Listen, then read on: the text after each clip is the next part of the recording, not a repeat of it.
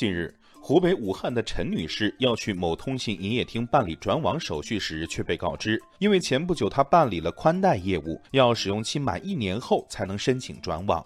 陈女士所说的转网也称携号转网，即用户可在保持手机号不变的前提下更换移动电信运营商，并享受相应资费政策。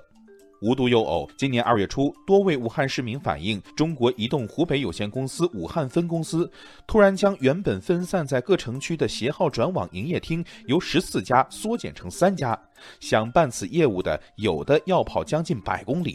What？这消息一出啊，引起不少网友的吐槽。网友小芳说：“我以前也参加了运营商的活动，可不管是参加电子券活动还是办宽带，都没有人告诉我这会影响携号转网业务。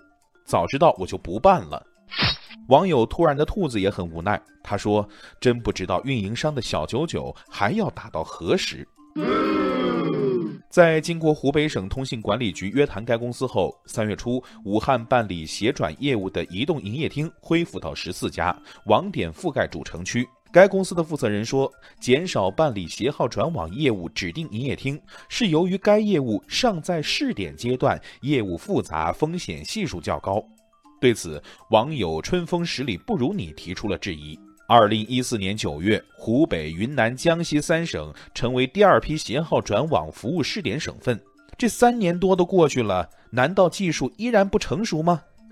网友小蜜蜂柠檬也说：“你说转网风险系数高，业务复杂，那为何要关闭办理网点？这难道不是故意在设置障碍吗？”